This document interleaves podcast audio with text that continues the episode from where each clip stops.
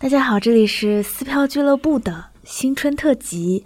呃，这期节目当中呢，我们会聊一些经常被人问起，但我们从来没有认真讲过的撕票背后的故事。那作为特别的一期节目，我们三位主播也收集了我们非常想要给大家回馈的小礼物。嗯，我这个礼物呢，非常的二零二零特色，大家不要嫌弃。第一个是金星老师亲笔签名的二零二零年的呃日历一。一本，就是虽然二零年已经过了，但是这一套日历是金星老师的，呃，金星舞团，嗯，二十周年纪念日。呃，出的纪念版，然后每一天它的正面除了呃，就大家日常的黄道吉日和那个之外呢，它的背面都是一个跟嗯当代的现代舞相关的知识，或者是格言，或者是京剧，所以这一本日历本身就非常具有纪念和收藏意义。那当你在二零二一年收到的时候呢，没关系啊，好吧，还是可以往前翻。大卫卫有说我们突破五千粉会给大家送礼，送个大礼。对，所以大卫卫准备的是。呃，我准备的是托朋友从美国人肉背回来的 Hamilton Mixtape 的黑胶，呃，因为我自己是一个黑胶爱好者，然后收集了，我都想要，我也想要，好吗？呃，对我自己收集了很多音乐剧的黑胶，然后这一张是我非常喜欢的，还没有开封，对，然后我觉得既然是破五千粉大礼嘛，那我就送一个我自己很想要的，那我就想把这张 Hamilton。这个可能戏剧爱好者或者说这个线下爱好者都会感兴趣的这个音乐剧，它的 mixtape，那这个 mixtape 更是很多这个现在成型的音乐剧里它一些音乐的原始的 idea。对这个黑胶送给大家，那即使大家没有黑胶播放机的话，也可以收藏嘛？对，收藏，嗯，它本身也是很精美的。嗯对，呃。Lucia 准备的呢，是我也给我们的几位主播，以及小乔，以及其实我们也送了一些给我们的朋友，嗯，就是由豆瓣出品的一个票夹。票收藏夹，豆瓣收藏夹，嗯，非常符合我们撕票俱乐部的朋友们值得拥有的那一种，嗯，它可以收纳，比如说像大麦的演出票啊，包括你线下那些演演出票，也包括电影票、高铁票、呃机票等等，它都可以收藏在这本收藏夹当中。我觉得是。很实用，也是我们的听众一定会用到的东西。嗯嗯。除此以外呢，我还会准备一些来自呃各个艺人工作室和电影电视剧出品方的小礼物，和大家一起变成一个小的礼包送给大家。叫福袋。那怎么获得我们这次的这些礼物呢？怎么获得呢？嗯，那请各位听众和小伙伴们就移步到我们。啊，撕票俱乐部在微博上的这个平台，在大家听到这期节目的时候呢，呃，我们应该已经发送了这期微博，然后具体的微博账号也可以在我们本期的 show notes 当中查看。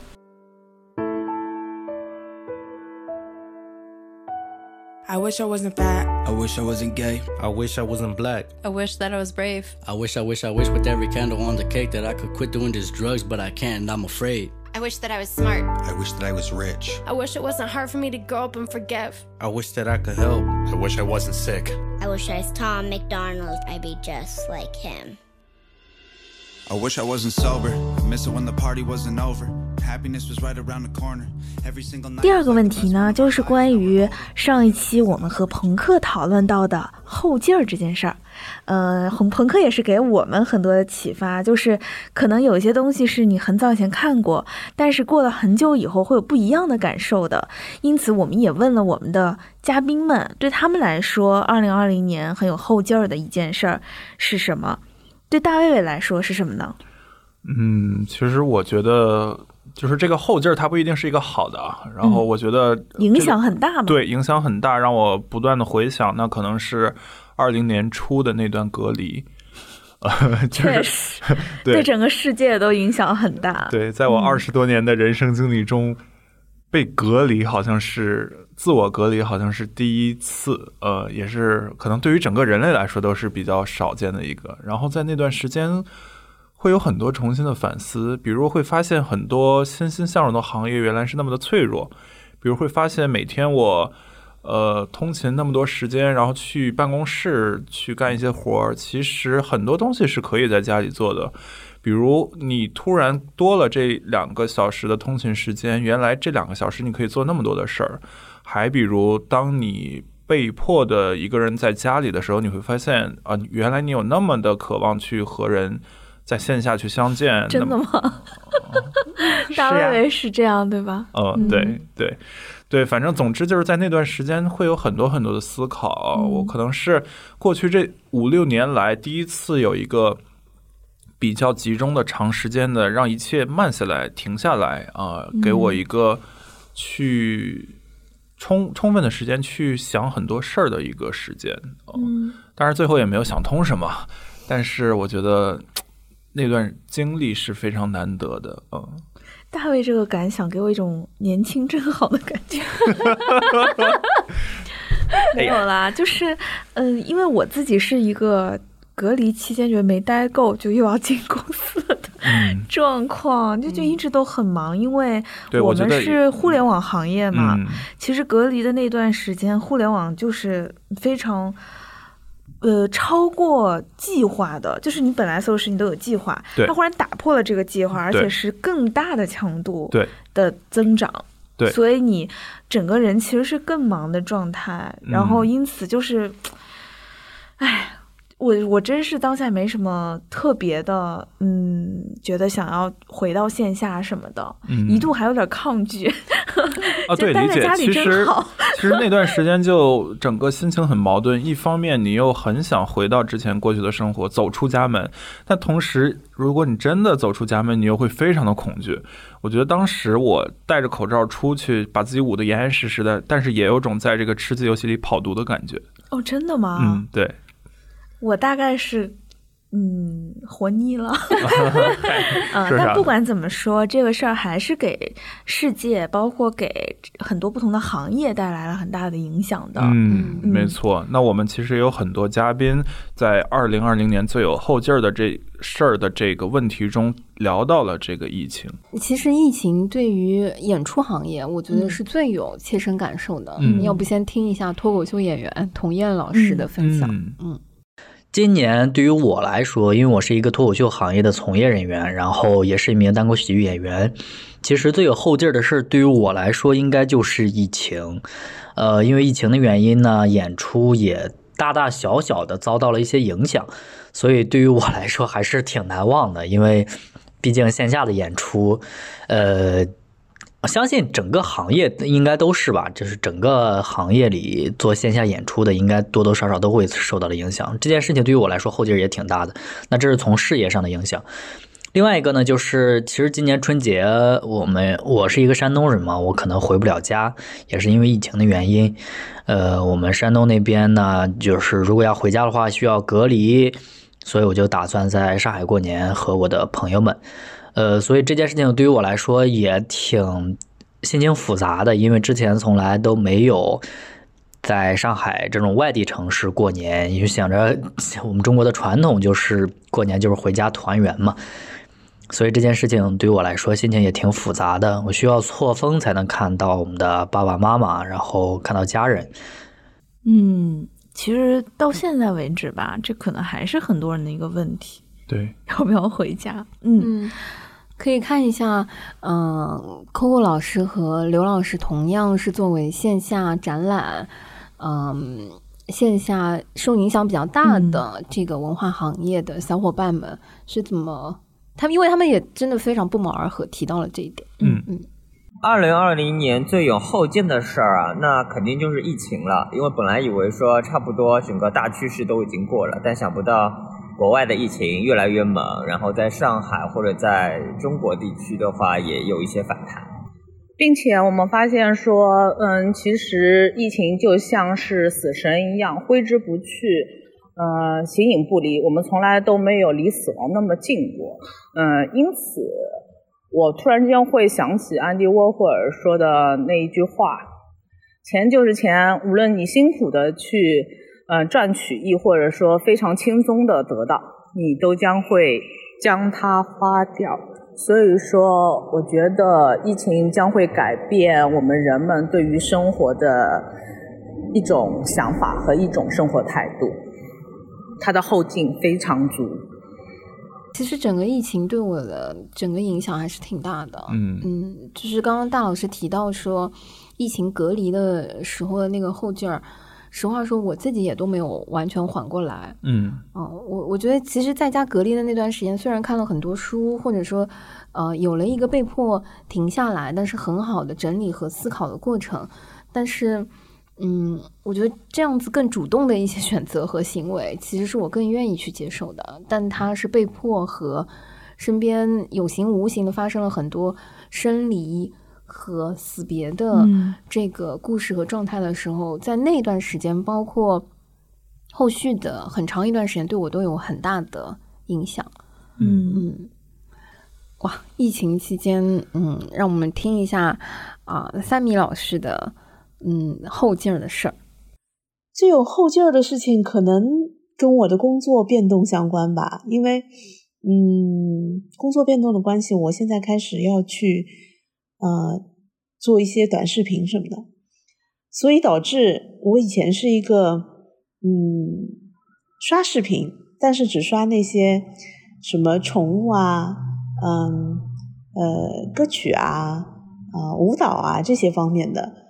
啊，结果我现在几乎天天在刷视频，各种各样的视频都在刷，呃，有一点上头了都，嗯，所以这可能是我二零二一年会有一些改变的方向，因为呃，会涉及到自己去嗯写一些剧本，然后自己去做一些分镜，那反而也跟咱们这个。呃，本身就喜欢看这个剧这个事情，反而就联系上了。虽然只是做呃一些短视频的拍摄，嗯，但是我相信有一些东西是相通的，应该也是会变成一个很愉快的体验。那与疫情隔离很像的呢，是小熊，他二零二零年最有后劲儿的一件事儿，哦，看着有点可怜，是一个人住院。嗯嗯。但因为一个人，所以他也感受到人和人之间的温情。呃，他甚至觉得这一段经历可以做成一部这样题材的话剧。那他也相信大家看完应该 都会想去体验一下一个人住院。又可怜又可爱，对，就是嗯，不一定啊，我还是希望有人对，希望大家都不要住院。对对对对对对对。我是之前一一直一个人跑医院的，然后今年终于有朋友们可以陪我去医院，我也觉得很幸福。嗯嗯嗯，要不我们也听一下。汤包包老师的分享吧，我们的老朋友汤包包说一件比较 sad 的事儿。对，因为其实，呃，我也没有想到他会在节目里分享这个部分。嗯，去年最有后劲的事儿应该是，嗯，我那位来自湖北的前任，他从湖北艰辛的回到上海之后，做的第一件事情就是要和我分手啊。这件事情就亲密关系结束这件事情给我的后劲儿真的很大，而且超出我的想象。围绕这件事情做了很多的功课，读书、写作，甚至依托剧团做了创作。好像我还是没有闹得很明白，这当中的关窍是什么？下一次爱情再来的时候要如何把握住这件事情？我还是没有办法。真正读懂，嗯，对，嗯，好沉重啊。对，哎，我也不懂。实话说，就是接在他接在汤包包的后面，我我其实挺想分享，就是。二零年对我来说最有后劲儿的事儿，嗯嗯，我是通过做撕票的节目认识了汤包包，嗯呃，通过汤包包了解到了还原剧团在做的一人一故事的这样一个形式的表演，啊，或者说甚至我觉得是一种戏剧治愈吧，嗯嗯，我是在年终的时候去参加，嗯，还原剧团在他们的排练厅进行的声音剧场。那所谓的声音剧场，也就是说，观众在进入到这个空间的时候会被蒙着眼睛，嗯，你只能通过听觉去感受整个环境啊和表演。那一人一故事的形式呢，就是每一个观众如果你愿意的话，可以分享一个自己的故事，然后由还原剧团的演员和成员，呃，重新把这个故事演绎和表演出来，当成一个礼物来送给你。那这个声音剧场，我参加的那一期的主题，恰巧就叫做“请回答二零二零”。非常的应景，有没有感觉？就是聊的就是在二零二零你最想分享的一个故事和你想表达的点。那次其实，嗯，实话说是大卫卫老师先送给我的一个巧合，因为那天本来我们要录节目，然后他的飞机晚点，使得当天晚上我突临时被放了鸽子，就本来我没有办法去参加还原的这个活动，后来我就去上了。去了之后，就是有很多在二零年，呃，认识的新朋友，在还原的呃这个声音剧场里面遇到，也是有我们撕票里的一些嘉宾小伙伴。嗯，到现场之后，因为受到环境和当时氛围的一些影响，我大概是第三个举手，嗯。想要去分享故事的人，嗯，我特别好奇，就是，嗯，汤包包跟我们讲到一人一故事，讲到很多治愈、感动、流泪，收到还原那个礼物的时候，听众的那个体验，是我很想感受一把的。嗯，实话说，那天我进到那个空间的时候，就已经开始忍不住在哭了，就我不知道为什么，就是那种放松、治愈的感觉。嗯，听到第一个故事，第二个故事，小伙伴讲到他的猫啊摔伤了，治疗等等。等到我分享的时候，不由自主的就想说，嗯，其实疫情和二零年，我身边有很多朋友，嗯，因为疫情的关系，被迫和爱人分开在啊两地，或者说也有小伙伴在分享说，可能在生死面前。爱情，或者是所谓的婚姻，或者是其他的一些，可能就不再相信，或者说有怀疑等等。所以当时我就，嗯，送了个礼物，说想送给当天我在场的那些认识的好朋友，呃，每一个人一个有关感情的礼物。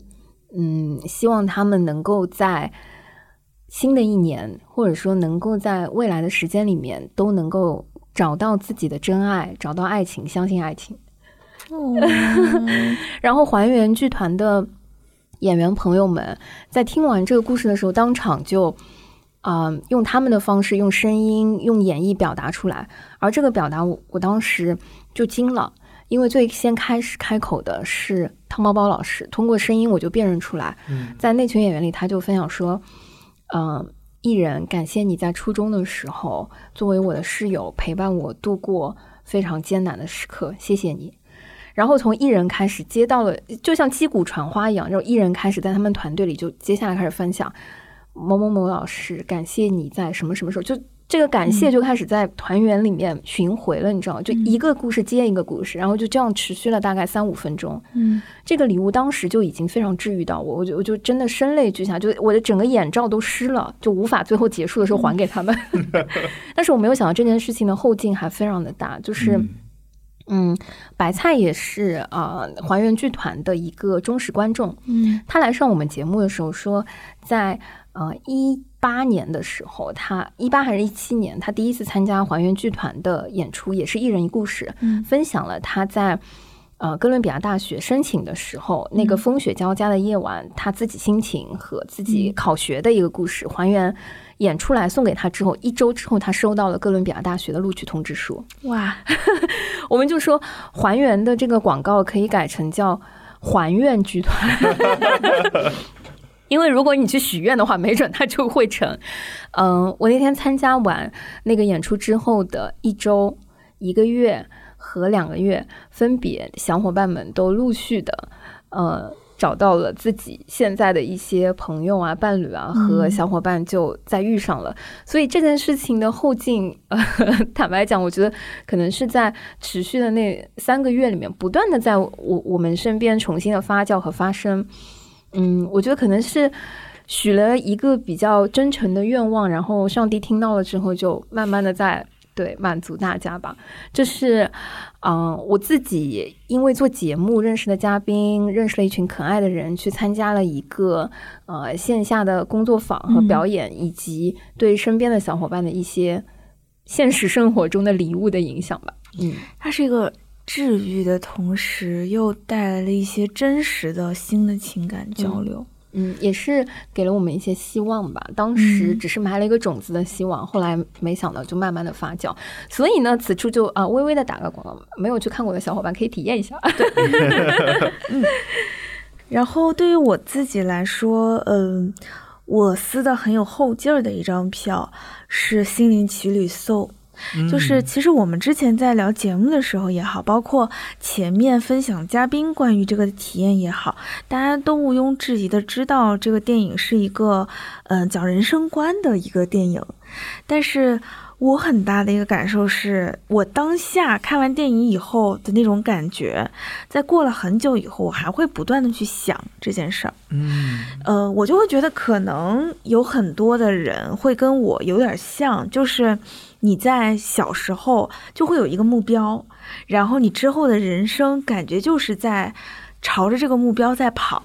过程当中呢，你在这个过程当中，你会遇到一些，比如说自己要不要转弯，要不要分叉，或者是遇到一些障碍，其实你都会有一个内心挣扎，然后你会很高兴，你自己最后还是在往这个方向跑，甚至可能甚至已经达到了你在最初的目标。然后你在想，我是不是要继续去做得更好，跑得更远，等等等等。但这个过程当中，你就会慢慢的，嗯，在我看那个电影的时候，我的感觉就是，我似乎慢慢的有点迷失了，就是太累了，那种疲惫感，或者说你整个人的，嗯，付出和回报没有成倍增长。而是慢慢的，你会感觉到你收到的负面，甚至有点把自己给淹没了。那你就会想，就是你就会想说，我为了达到这个目标，或者说我为了继续不放弃，我可能还在努力的做着做着些什么。然后看完这个电影的当下，我的感受是，可能是不是不一定非得要有那么一个一直跑下去。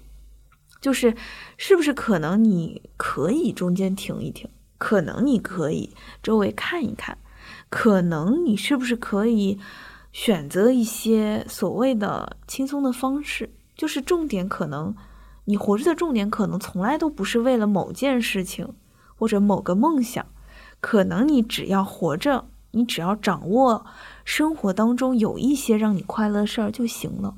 这是我。看完电影当下的感受，嗯。嗯，但是过了这么久以后，我还是会时常的想，就是，也许它只是一个安慰呢，嗯，就是也许那个电影看完以后，当下的感受只是一个安慰，嗯，可能实实际上可能我也停不下来，嗯，或者说可能对于一些人来说这样就行，但是可能如果说你想要更出跳一些。或者说，你去看那些世界上更让你觉得很厉害的人，嗯，他们可能不是那样一个，嗯，安于现状的活法。可能如果你要选择普通，你就要接受普通。如果说你想要实现某一种目标，或者说你想要呃发挥出更大的潜能，那你就没有简单的路可选。嗯，就是。我觉得后劲儿就是在于说，你会不断的去想这件事儿，可能在你看它之前，你不会想的那么多，嗯，但是当你反复的想，反复的去琢磨，就是一种劲儿。我到现在其实还没有答案，嗯，我还没有答案，但是我觉得，嗯，眼下可能就是先跟着你自己的 pace 去走。嗯，这个作品里，就是你当时最喜欢的人是谁？当下看的时候最喜欢的人。是那个爵士女歌手，哦，是爵士，反而是爵士女歌手，就是为什么呢？对，就是你喜欢的是你最喜欢的就是那个配角，呃，就是我觉得他是我憧憬的一个状态，因为他是一个强者，他不，他其实不是一个绝对强者耶，他如果是个绝对强者，他不会在一个。嗯，我觉得如果他是一个所谓强者或者所谓功成名就的人，他就不会囿于一个小小的 jazz pop。做一些很随时都可能换掉 keyboard 的演出，所以我觉得他是一个满足于自己状态的人。嗯，就是他有一定的影响力，他可能在自己的对，没错，他可能就是在自己的领域能够被认可，然后有一定的影响力的同时，他也没有再去要更多，就是满足了。嗯。嗯。嗯，他这是我很憧憬的一种状态，就是我觉得我我一直会说，可能有的时候我们很多的苦恼是因为我们太贪心了。嗯，然后包括在我。还是嗯，学生或者是刚刚进入行业的时候，我跟一些前辈也讨论过，就说：“哎呀，我好像很犹豫、很纠结。”前辈就会说：“那就是因为你要的太多，你什么都不要，你就不会纠结、不会犹豫。”对，所以我觉得，嗯，我们很多人吧，状态还是想要的太多，但是放下不是那么简单的一件事儿。嗯，可能就是。嗯，怎么样去让你自己觉得我没有白活，或者说我值得这一切的同时，你又能够让自己在一个比较舒服的状态，是我很羡慕和向往的。嗯嗯，所以后劲儿嚼了之后，你还是最喜欢他，是吗？对，这个没有没有变。嗯嗯嗯，而是在如何成为他和要不要成为他的那个道路和那个状态上。会有一些不断的徘徊、犹豫和琢磨。我觉得就是说，目标要放多远，放多大。嗯嗯，这件事儿就是对我来说，我觉得我自己吧，很难的是停不下来。嗯嗯嗯，停不下来。那当你在想你要不要停下来的时候，其实就是你自己对自己的状况还没有很满意。对，嗯嗯。非常有意思啊！我我觉得，同时我们在收那个嘉宾的反馈的时候，嗯，德明路老师，嗯。嗯。嗯，是我在上海电影节期间邀请到的这一位嘉宾，嗯。嗯，那个时候其实我们的相识也非常的有缘分，嗯，是我在上海电影节的观影群里看到他收票，嗯，但他收票的方式很特别，嗯。就是什么票都收，就是工作日期间和什么的，就是只要有票，他就愿意收，照单全收。嗯，就是这个行为，就是引起了我的注意。我就想，不是一般人儿啊。就是首先，嗯，工作日他会选择会去看，嗯，那说明他这要么有空，要么真喜欢，要么就是从业者，对，对吧？嗯。以及他真的非常不挑，嗯，就是，呃，就是什么什么都去看。后来我们啊，就是由收票联络上之后，他确实是在呃行业正好在做一些跟电影相关的工作。嗯嗯，我一直知道他其实自己是很渴望创作的，也很喜欢创作。那之前他所处的可能是行业周边吧。当我们在年末的时候收到他的回复，嗯，他文字上是这样表达的。他说最有后劲儿的事儿，可能是今年又回归了片场，跟了一部文艺片的拍摄。嗯，电影这个东西就是这么该死的让人着迷啊。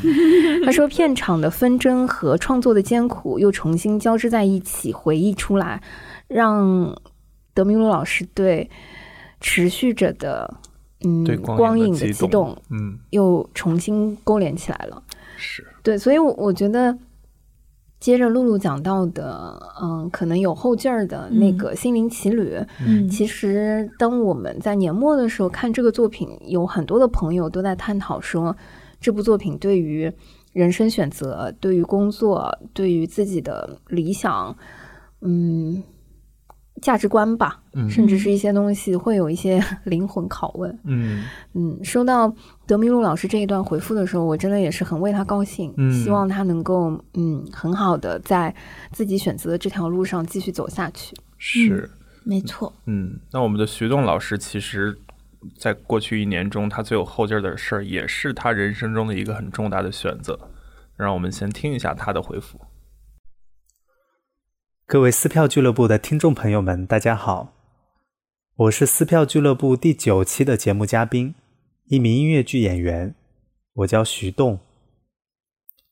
我这里现在是凌晨六点，我一边撸着猫，一边打开手机试着录音，因为凌晨比较安静，比较适合做一些回忆。如果二零二零年我有一张票可以送给一一位好朋友，我想要送给他上海 Blue Note 有则声明音乐剧之夜的票，因为这是我下半年自己开始创业，参与策划，台前幕后一切从零做到的一件事情，所以我就特别希望好朋友能够亲自来看看台上作为音乐剧演员的我。然后我也可以在台下作为好朋友和他聊聊天。今年最有后劲的事儿是什么？我想今年对我而言最有后劲的事儿就是把自己和猫猫们弄回国，然后开始创业。对的，这件事情对我而言真的是实在是太后劲十足了。嗯，哇，感觉我们的嘉宾们这一年变化很多哎，很丰富。对，工作变化、身份变化也很多。嗯，我们的这个展览小助手飞同学，对，嗯，听一下飞同学这一年的变化，也是一个很重大的改变。嗯，对于我个人而言，应该是我裸辞了工作，嗯，然后尝试了一段时间的 freelance 的状态。在这段时间里的话，我算是强迫自己学会了在不稳定的状态中找到一个锚点吧。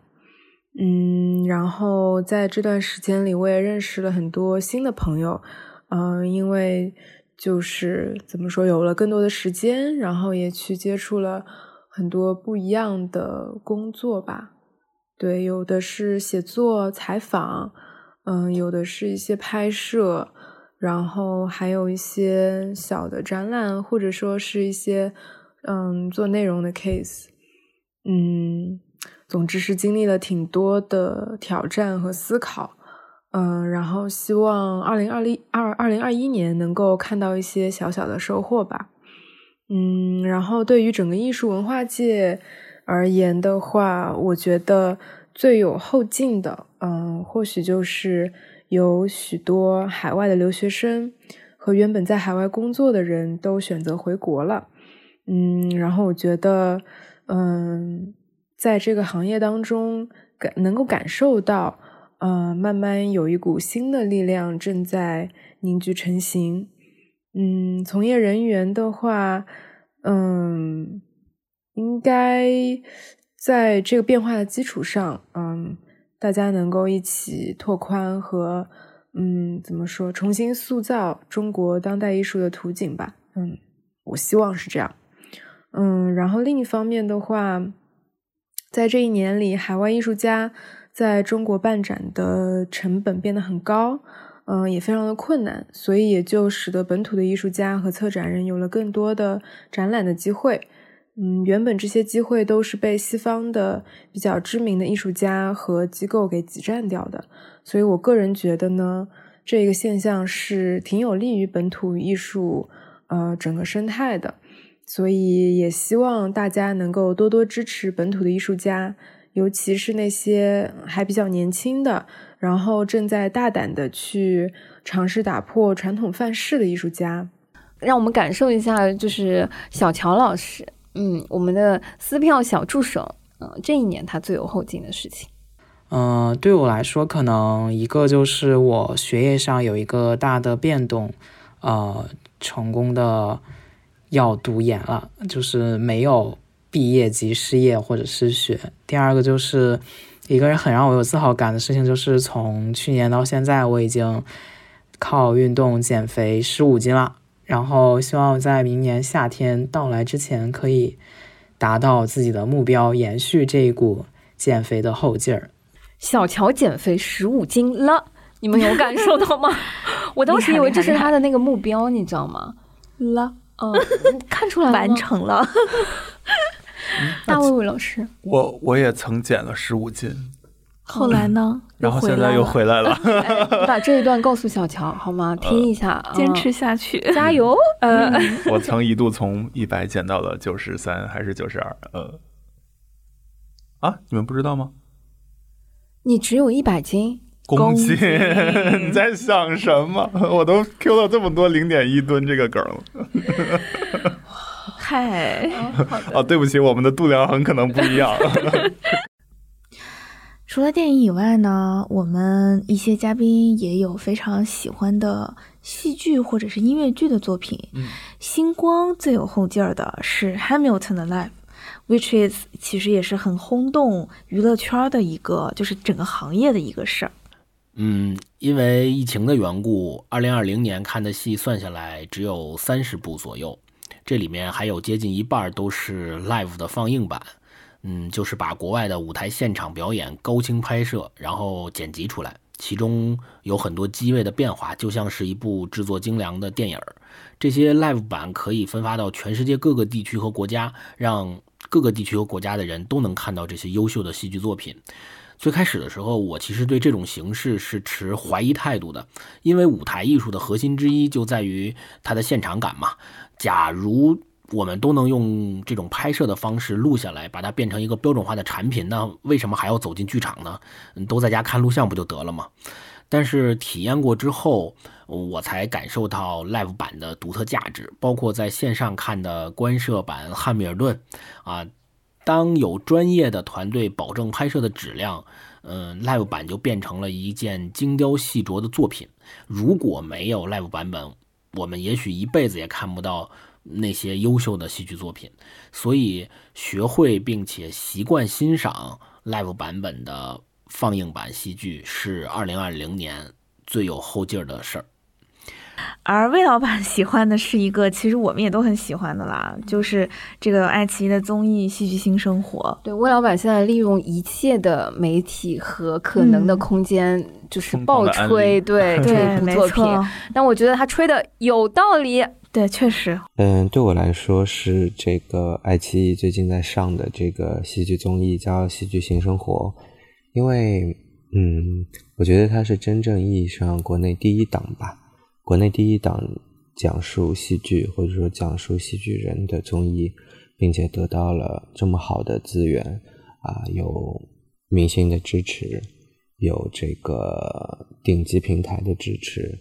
当然，还有一个很专业的节目组和很专业的导演来去一同完成这件其实嗯特别理想主义的事儿。因为它放到一半儿，我也推荐大家去看一看这个节目。其实我觉得真的是很好的告诉大家戏剧在干嘛，戏剧人在干嘛。他没有为了嗯流量，为了要上热搜去扭曲任何事情。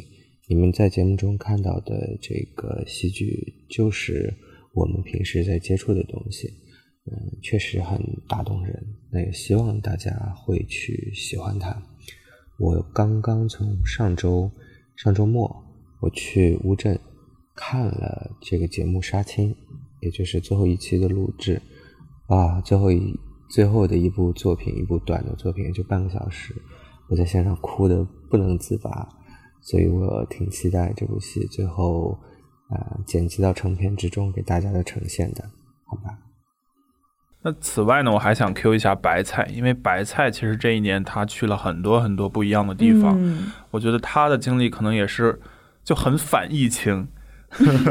对，那让我们也听一下他过去这一年他到底最有后劲的事儿是什么？呃，今年因为写毕业论文的原因。我的毕业论文写的是在乡村自然和农场里面去建立艺术驻地项目和艺术中心的可能性，所以呢，我就跑了很多呃中国的乡村，而且是在疫情期间。然后后来我因为这样一段经历，就看到了很多我之前在。呃，不管说是在上学的时候，还是说在我成长的过程中，没有去看到过的一些景象，其中包括了，比如说中国的这个老龄化的问题，看到了很美的大自然，看到了很棒的动物、植物，甚至是那种，比如说有一根长了很长很长脚的蘑菇，就是这样的事情，它让我觉得去年。就算是在疫情的过程中，我也可以去出发，可以去冒险，可以去听到很多很多我可能如果不出发的话都没有办法去听到的故事。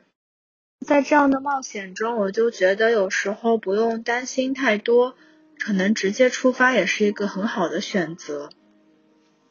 我们相信，其实我们很多听友也对我们的嘉宾有一些问题想问。嗯，比如说像随心飞那期节目之后吧，其实过了这么久吧，大家也很想知道，那，呃，今年出不了国，然后在随心飞，其实大家能去的也就无非那么几个地儿。嗯，其实有很多地方现在也有点网红景点的意思。嗯，那这些地方真的值得去吗？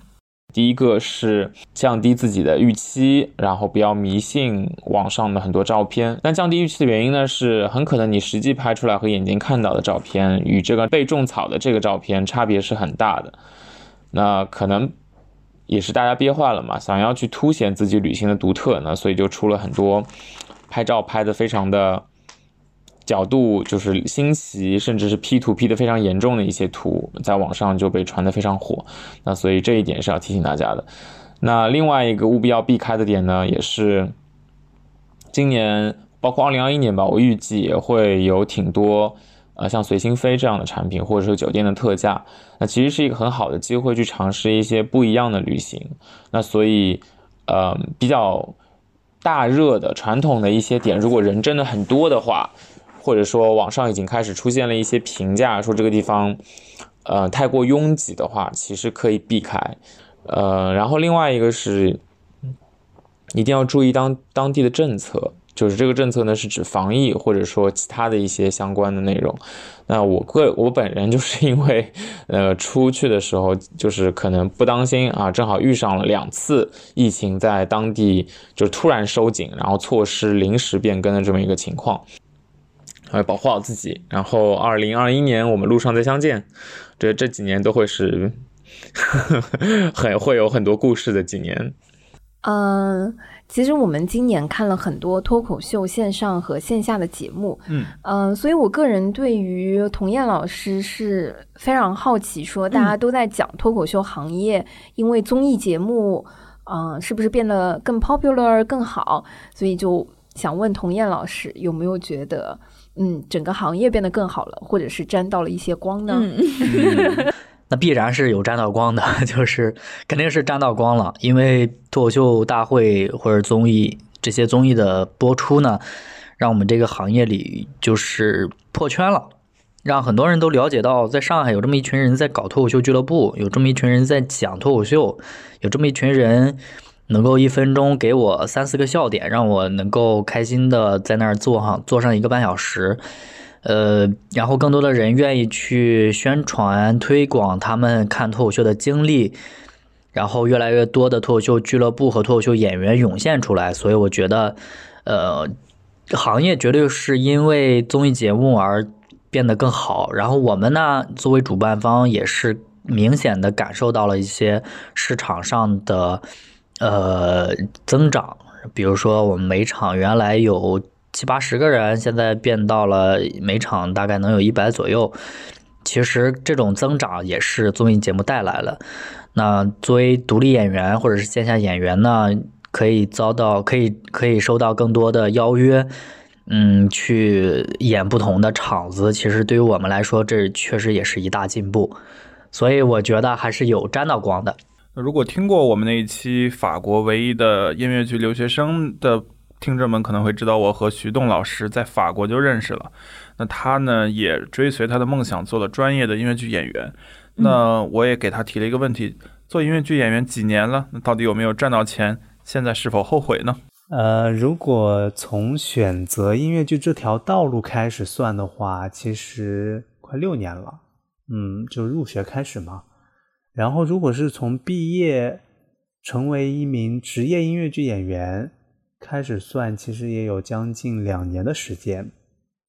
在这过程当中，当然有挣到钱，对吧？要有要活下去，而且大部分时间都是以音乐剧演员的身份挣到的钱，所以自己内心其实是非常非常开心的。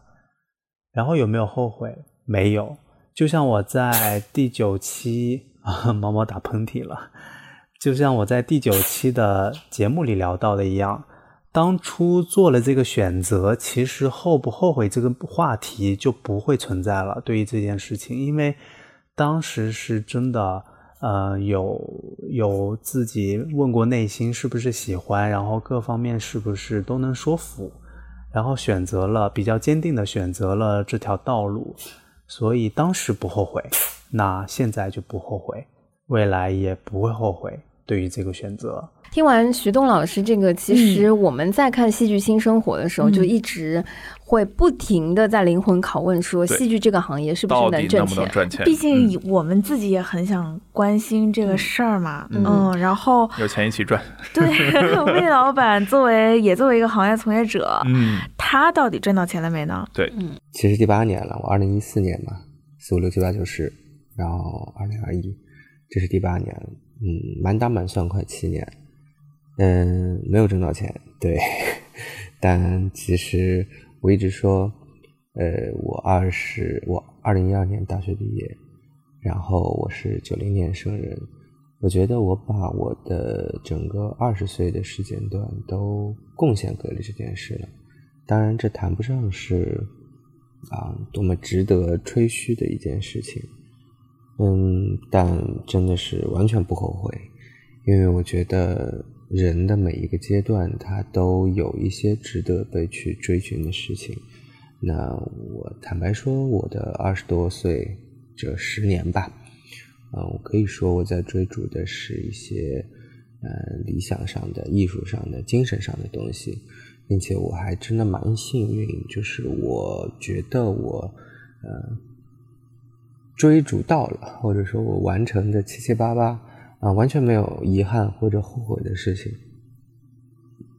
当然，嗯，在接下来的一个十年呢，会有新的一些追求，我觉得很好，因为人生就是分阶段的，呃，每个阶段做每个阶段应该做的事情，并且，当你要把应该做的或者想要做的事情实现了的话，其实是一个挺不错的一个体验。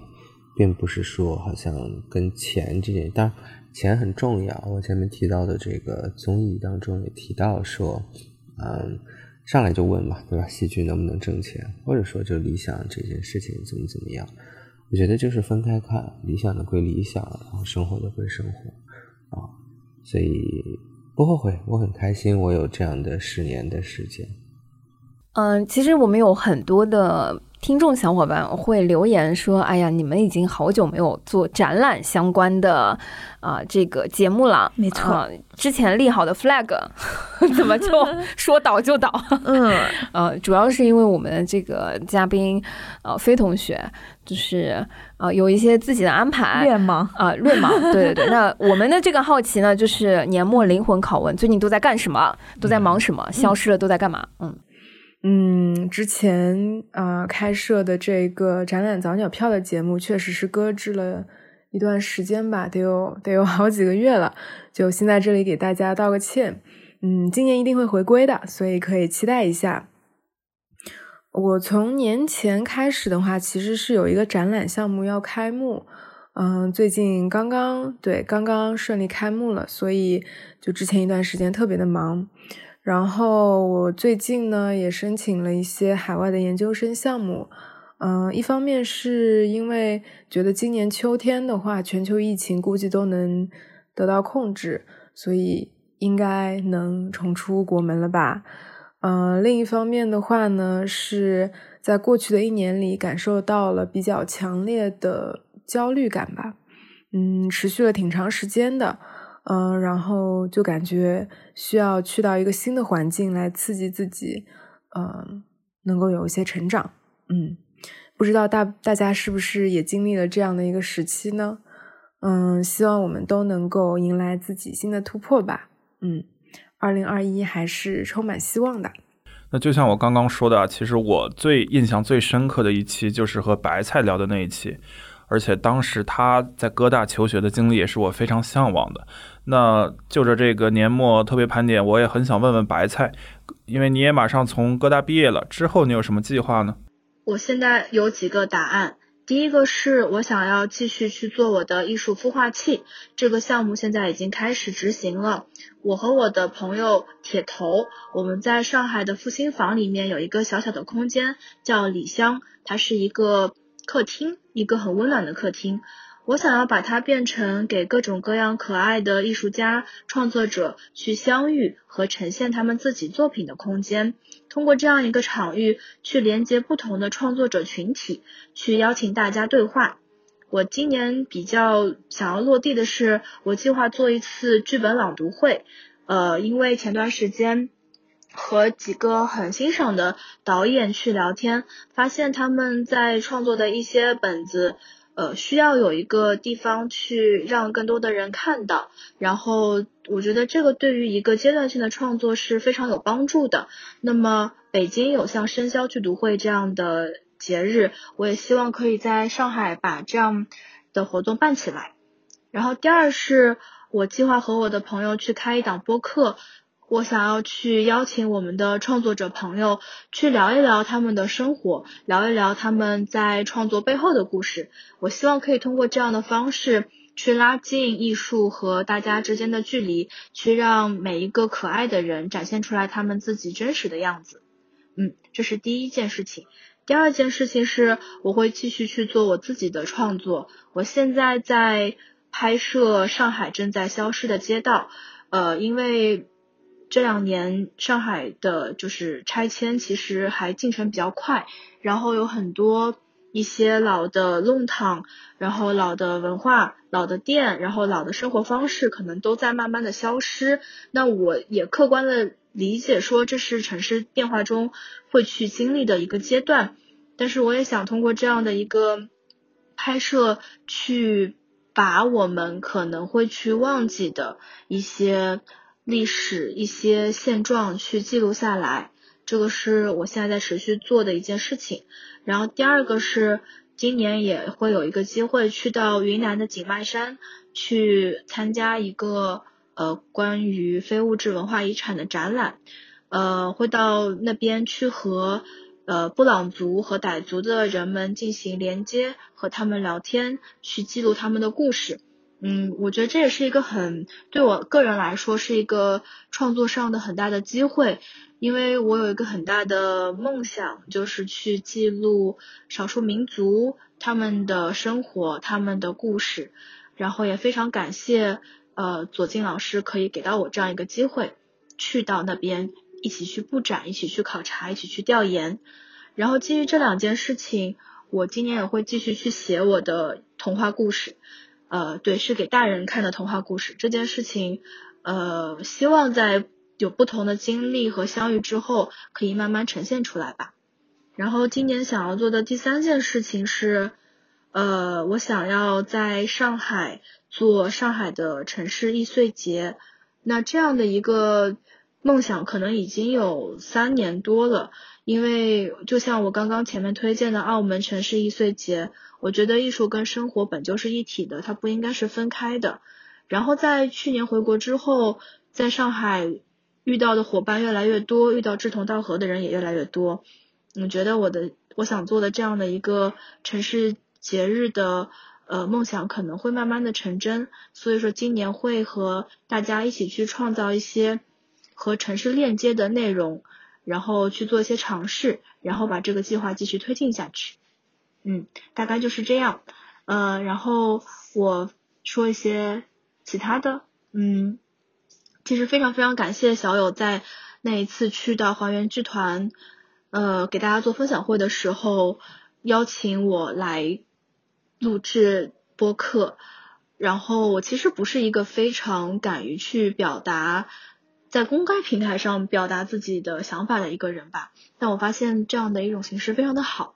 然后小友也是一个非常有能量的姑娘，我从她身上得到了很多的勇气吧，所以就希望不管是撕票俱乐部，还是我们大家在想要去帮助艺术继续去往前行的这样的冒险，都希望在新的一年里面可以更加的勇敢向前冲，也可以遇到更多的伙伴，可以去创作出更多很好的内容。去治愈到大家。此处这个 Q 到我们文化有限串台的星光老师，这是整个播客圈都在关心的一个话题，所以这道 题目对特属于星光老师，一直都说要解决个人问题，每年都在说要脱单。请问今年有没有什么具体的计划？对，KPI 有没有就是落实到位？没错，嗯嗯，这个问题一看就是针对我的啊，我是双鱼座。呃，性格特点呢，就是矛盾纠结加优柔寡断，嗯，但是在看戏这件事上呢，就特别有计划，堪称时间管理大师，否则也不可能做到一年看一百八十多部戏。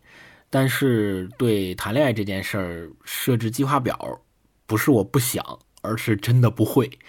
嗯，我觉得谈恋爱这件事儿和看戏最大的区别就是，看戏是时间、地点、剧目、导演、演员、服化道。故事简介，甚至于观众的评价，都完完整整的放在你面前，你可以根据自己的喜好和时间去选择和安排。但是谈恋爱完全不是这样，所以要问我的期待，这个真的有；但是要问计划，这个是真没有。小熊也是有台的主播，同时他也是。呃，播客平台的一个运营同学。嗯，那对于小熊来说，除了我们撕票俱乐部以外，他还有什么推荐的播客呢？嗯，小熊的回答是：这个要看是什么需求。如果还是戏剧和文艺相关的，那他会推荐后浪剧场和响声播客，因为这两个播客的主播和 我们一样，都是比较专业的人士。那如果是轻松闲聊向的呢？他推荐凹凸电波，这是一档 LGBT 的闲聊播客，在洗澡的时候听着很欢乐。嗯，除了播客啊，我们对院线电影啊、电影从业的小伙伴和展览的老师们，分别提了好奇的话题，是二月份、三月份、四月份，今年开春，他们分别对电影和展览有什么值得推荐的吗？嗯，非常好奇。嗯。大家好，我是散场通道的麦高芬，也是撕票俱乐部第十期的嘉宾。嗯，二三月份我最期待的院线电影，二三月份呢大概就是春节档吧。春节档的话，我自己第一期待的电影是陆阳的《刺杀小说家》。嗯，因为陆阳导演是一个我还蛮欣赏的导演，也是在当下的大陆语境里比较认真的一位导演。然后《刺杀小说家》的原著呢是双雪涛的小说，双雪涛也是一个我特别喜欢的华语作家。所以他们两个合作的作品我是比较期待的，然后除此之外呢，还有呃《人潮汹涌》这部电影，这部电影它是翻拍自一部日本电影叫《盗钥匙的方法》，它的原版我就非常喜欢了，然后呃新版的导演呢饶晓志也是之前《无名之辈》的导演，这样一部作品在一个原版电影就已经很好的基础上。呃，由一个认真的年轻导演来做的话，应该可以锦上添花的，所以这也是我比较期待的一部电影。Hello，大家好，我是第四期的嘉宾刘老师家的刘林老师。大家好，我是刘老师家的 Coco 老师。嗯，今年三四月份，我们觉得比较好看的展览呢有两个，第一个呢是上海多伦现代美术馆做的中国当代艺术年鉴上海展二零一九。对，通过现场的图片，我们会发现啊，作品。远比这个题目要更加让人就是吸人眼球，所以说这是一个很反转的一个展览，所以说我和刘老师想去探一探。嗯，今年我们要推的第二个展览呢，也是刚刚开幕，是上海明珠美术馆做的《没有足够的距离：跨界潮流艺术展》。嗯，然后虽然它的名字下面附缀是跨界潮流艺术展，但是我们看了一下艺术家的名单，妥妥的一个艺术大咖级的一个阵列，所以说这也是我和刘老师想推荐给大家的。对，因为它看上去呢好像非常的潮流跟时尚，但是呢它其实艺术家的来头都是有学术背景。那最后，我们想问一下我们的撕票俱乐部首席运营官 小乔老师，你对我们三位主播的新年期待是什么？然后，请你给我们三位提一下要求。没错。那最后，我作为撕票加了引号的首席运营官啊，其实只是做了一点微不足道的贡献。嗯，对老师们的一点点期待就是，嗯。想和老师们一起探索一下音频节目更多的可能性，就比如说，呃，能不能在录制的时候现场连线我们的票票友朋友们，再或者是有一些，比如说，啊，采访、访谈、街访，或者是能不能用，呃，脑洞大开一点，用一个音频节目去做一些让观众或者不对，让听众能够，呃，觉得沉浸式的事情，啊，不过这些可能就比较脑洞大开了，就是对老师们的期待吧。啊，最后想说呢，就遇到在遇到撕票之前，其实话剧、音乐剧对我来说是很遥远的。撕票对我来说就像是一条支流，一个长着绿叶子的一条新的枝干，一块新的拼图，它会让我的生活多了一些，呃，有趣的色彩，所以很有趣，也很幸运能够遇到撕票。新的一年啦，也希望老师们，希望我们的一直喜欢我们的听众朋友们，啊，万事顺遂，新年快乐！哇，我是。祝福之外，听到了很多期许，有 没有？还听到了一些要求，确实，嗯嗯，应该这样，应该这样。嗯，其实我们是有给各位呃嘉宾，也是有问说，对于三位主播啊，他们有没有什么问题？对，或者说有没有什么呃特别的好奇？嗯嗯，我们可以一一的解答。嗯，实话说，就是当收集了各位嘉宾的问题的时候，我觉得。竟然挺集中的，就是大家有很多问题要问大卫。对，就我们先把，就是先把谈公式好吗？先先谈公式，就是有好几位嘉宾都聊到了，啊，你们接下来的计划是什么？是的，啊，就是呃，童燕老师，呃，作为一个脱口秀演员，提问也真的是非常的不正经啊，非常的不正经啊。我想问问小友，就是咱们这个撕票俱乐部呀，就什么时候上市？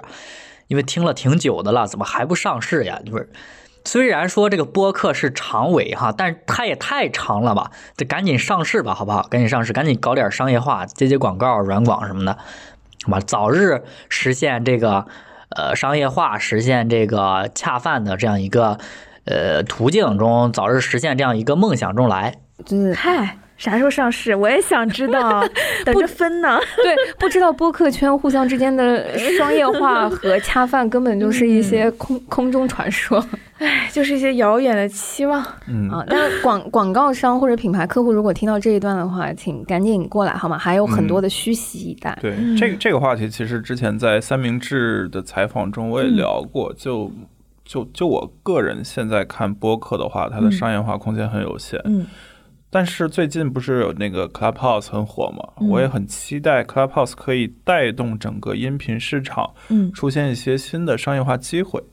那我们作为呃过去一年一直在体验这个声音创作的人，也会就是保持关注这个赛道吧。嗯，说白了，首先得这个行业得先够大，对，先把行业还是有点小，没错，嗯，没事儿，哎呀，就是我呢就没有这么大的什么行业的愿景，就是如果您觉得这节目好呢，就可以分享给您觉得 身边也有可能喜欢这节目的朋友听一听啊，就不错了。那我可是把小宇宙看成未来的 B 站的。好的，小宇宙在这边感谢您。嗯嗯。其实三米老师也问说，撕票在二一年有啥新的打算？会在线上线下有什么互动活动吗？会拓展其他的活动吗？嗯，我我自己是觉得，首先就是保持更新，好吧，朋友们，我们先立个 flag 啊。我已经感受到，我们前段时间因为有点忙，更新有点乱，其实，嗯嗯，就就就就自我鞭策吧。我觉得一旦一个更新节奏打乱了，就会越来越往后拖。哎，人家小乔老师可是也额外的提问了，说工作很忙，请问撕票这个坚持到现在的动力是什么？哎，动力不就是你们吗，朋友们？真的，嗯嗯，对。另外，其实小乔老师刚刚也提到了一些他想去。在声音中做实验的点，比如说是一些街头采访，比如说是一些很很有实验性质的东西。我觉得，呃，既然我们是一个团队，我们新的一年可以去讨论，去把一些东西落地去执行。没错，嗯嗯，甚至卢一吉也会提到说，以后会不会还有啊新的剧评的板块，或者说啊类似像豆瓣这样，就是可以。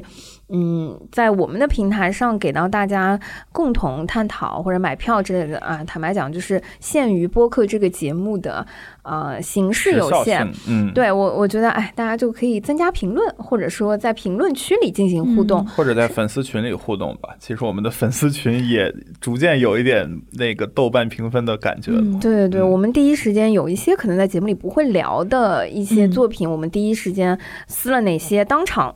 就会在粉丝群里面进行沟通。嗯嗯啊，除了呃给我们提很多明年期许的小伙伴之外呢，有很多是邀请我们好吃好喝的。嗯 啊，比如说星光老师啊，就提了说三位主播啥时候去北京喝酒、看戏、吃烤鸭？嗯，啥时候？下次一定。下次一定。嗯，老 B 站了。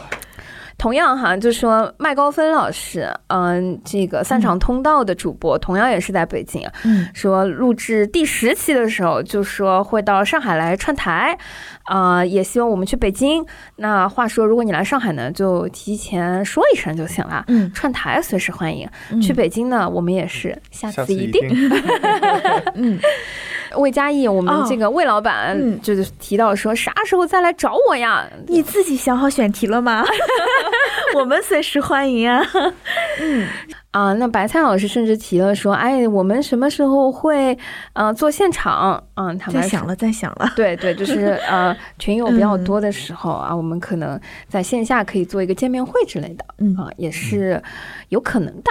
嗯，好的，嗯，在搜集问题的时候呢，我们真的是感受到了，我跟露西亚呢是有一些些嫉妒的，就是 两位女主播怎么了？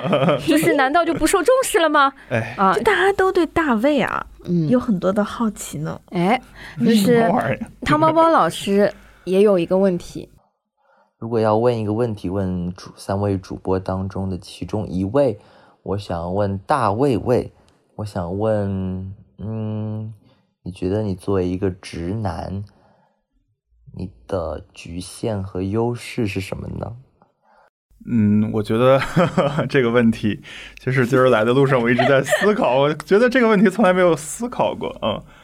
嗯，呃，局限的话，可能是我确实不具备对男性的审美。嗯嗯。对，就真的我很难说出到底什么样的男生是帅，或者我觉得帅的男生会被很多女性否认。嗯，我现在已经想揍他了。对，然后另一个问题就是，我会经常说出一些我觉得没什么，但是呃，确实欠揍的话。对，就我们想弄死他的话，真的可能是视角限制。对，然后优势的话，对，其实我我今天也在思考，这样回答合不合适？就确实会少一些社会上。会少一些压力，包括来自社会、来自亲人等等的这个压力。嗯嗯，没错。嗯，好的，这个这个回答过关。对，但是同样作为节目当中唯一的男生，我们还是感受到了受到了一些特别的关注。嗯，就是 少了很多特别问我跟露西亚的问题。然后 Coco 老师和刘老师，对两位。就是姨母，你知道吗？嗯，就是那种自家长辈的那种心情似的。他们也提了一个问题，嗯，啊，我想问我们帅气的、唱歌声音又非常好听的大卫同学，你现在还是单身吗？你现在还是单身吗？嗯，是。所以广大的嗯，哎，别别别别别，可以可以，就是在此，竟然我们要给大卫卫征 婚了。不用不用不用。好的，这也是啊，我们也感受到了各位嘉宾对我们的关爱和问候，以及对我的偏爱。Max b o o 好的，其实嗯，在收集嗯所有嘉宾的这个问答的时候，嗯嗯，有一些是音频，有一些是文字。嗯嗯，德明路老师在当时回馈我呃文字问答的时候，嗯。我我当天甚至是感动的，都发了一个朋友圈，对，因为那天非常巧合，是一个嗯，对，就是我觉得二零年可能我们啊意外离开我们身边，或者说意外离开这个世界的一些嗯朋友已经够多了，没。错，对，但没想到二一年刚开始的时候，连续在一天之内，嗯。因为都是怎么讲，在行业内或者说挺有影响的人。对，嗯，嗯德明路老师在回馈我这个问答的时候，当天正巧是，嗯，赵英俊老师，啊，在微博上，嗯，发布他此事消息的当天，嗯嗯，因为我自己之前因为工作的关系，也跟赵老师有过一些合作和。嗯，交流，嗯，坦白讲，我我这两天一直在听他二零年的时候那一张专辑，啊，一首歌啊，一个故事，请来了一些嗯，现在非常啊有意思的歌手去重新呈现他之前创作过的一些作品，嗯，然后当天还有另外一位嗯行业内的老师，电影行业之前乐视影业的 CEO 张昭老师。嗯，也是在那一天，同一天，对，嗯，离开了我们，很感慨吧？因为其实会觉得，嗯，不算是特别近，但是总觉得是有一些关联的人，嗯。嗯。嗯，然后也觉得有一些些突然，嗯。嗯，虽然之前其实也知道有一些生病的事情，但嗯，不会想那么快。毕竟在小红花的时候，其实张英俊还做了一首歌嘛，嗯，以为会变好的，嗯，是，嗯，我特别想完整的念一下德密路老师在给我们留言的时候，嗯，他的分享，嗯，他说，其实关于过去的一年，还有很多话想说，嗯，我们每个人可能都处在历史的见证者的位置上，在突如其来的疫情面前。人生开始出现波折、摇晃，很多人离我们而去。而就在我写下这段文字的时候，我得知音乐人赵英俊先生不幸辞世。回忆，嗯，看过的《送你一朵小红花》，难忍忧伤，因此希望在这里悼念赵老师，也希望在新的一年里，每一个在生活中努力支撑的人都可以健康平安。有勇气去面对世俗的种种苦难，寻找幸福。借用伏尔泰的一句话作为个人比较特别的新年祝福吧：抹灭一切丑恶的，那是文艺的终极精神。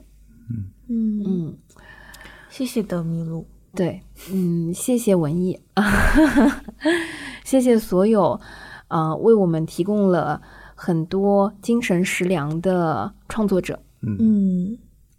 也不负此生，嗯嗯，毕竟啊，留下了很多会让我们回忆、感慨，嗯，看到过烟花绚烂绽放的那些瞬间、瞬间的啊创作者，都会留在我们心里，嗯。嗯，所以在新的一年，我们也祝福所有的听众朋友啊，祝福大家健康平安，嗯。嗯。新春快乐！好的，新春快乐！嗯，给大家拜年了，谢谢大家，谢谢大家对我们一年的喜欢。嗯，来年我们会继续加油，我们会努力周更的。嗯，记得去微博抽奖哦。哦，谢谢大家，谢谢，新年快乐，新年快乐，再见，拜拜。次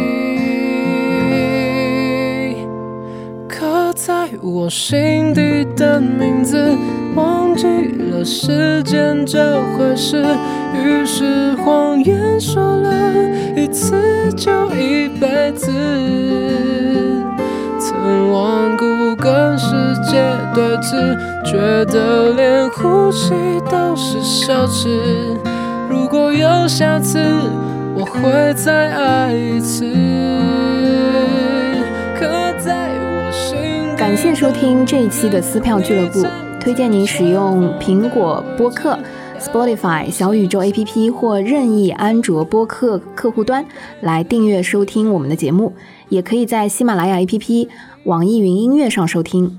欢迎在评论区给我们留言，联系我们，谢谢大家。